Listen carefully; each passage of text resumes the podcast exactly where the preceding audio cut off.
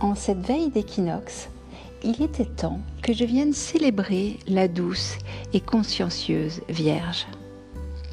Le temps de la Vierge a filé si vite cette année.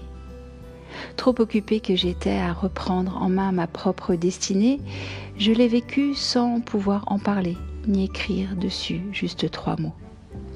Alors voilà, je me rattrape car je m'étais engagée à produire chaque mois un écrit et un audio sur les douze signes du zodiaque. Et un devoir étant un devoir, je m'y colle.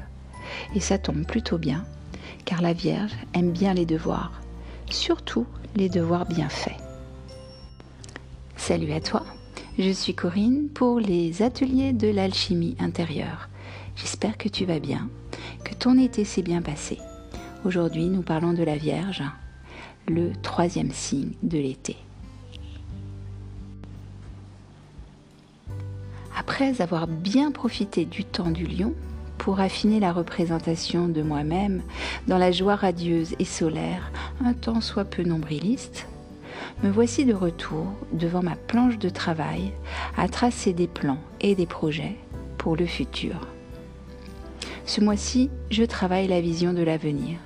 Je me projette vers un au-delà de moi-même, un plus grand que moi, pour l'après-moi. J'ai, ces derniers temps, suffisamment plongé dans mes profondeurs et mes ressentis.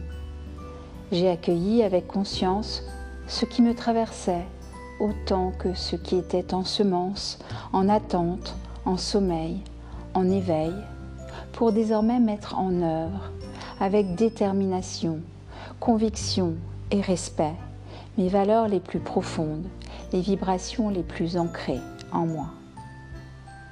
Il s'agit désormais de passer à l'action, d'agir en conscience et en âme pour aligner ma vie future avec ma raison d'être. Le temps de la Vierge est le temps de la mise en œuvre de mon œuvre suprême. Oui, rien que cela.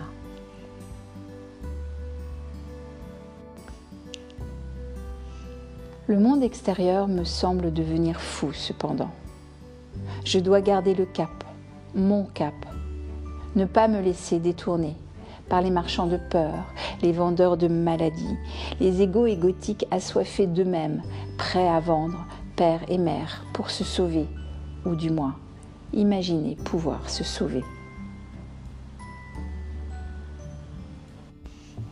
De mon côté, je travaille mon sacrifice Comment vais-je donc bien pouvoir réussir à me sacrifier le plus intelligemment et efficacement possible, de façon esthétique et fluide, avec une joie indéfectible, bien évidemment?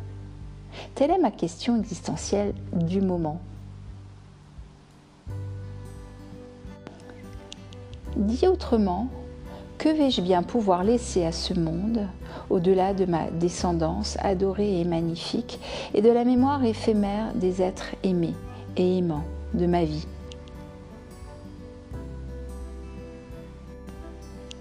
Mon œuvre est à venir, et alors même que mes enfants prennent leur envol, s'ouvre à moi ce temps tant attendu du chemin vers l'offrande finale de moi-même, la réalisation de mon existence, la voie de mon accomplissement. Je le sais depuis longtemps, il est porté en essence au fond de moi depuis toujours, et c'est joyeux et transcendant de me savoir à l'orée de cette mise au monde.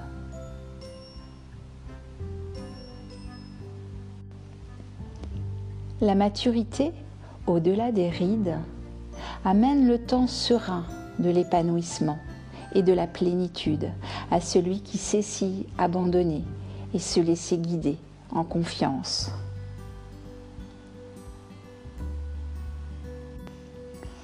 Au seuil de l'automne de cette drôle d'année 2020, j'entame le processus de reconversion de mon être.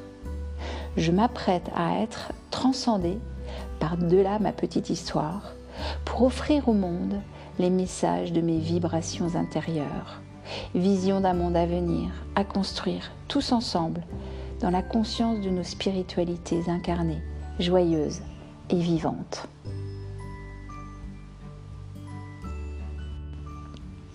mon agenda se remplit.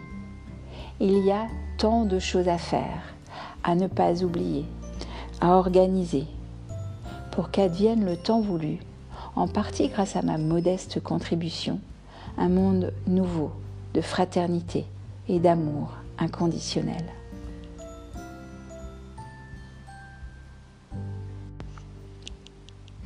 La prochaine étape, celle de la balance, sera l'occasion d'apprécier et de choisir la voie juste et accordée à prendre pour unir les opposés complémentaires, les dualités, et tracer le chemin vers la réalisation du soi. Je te souhaite un très bel équinoxe d'automne. À très bientôt!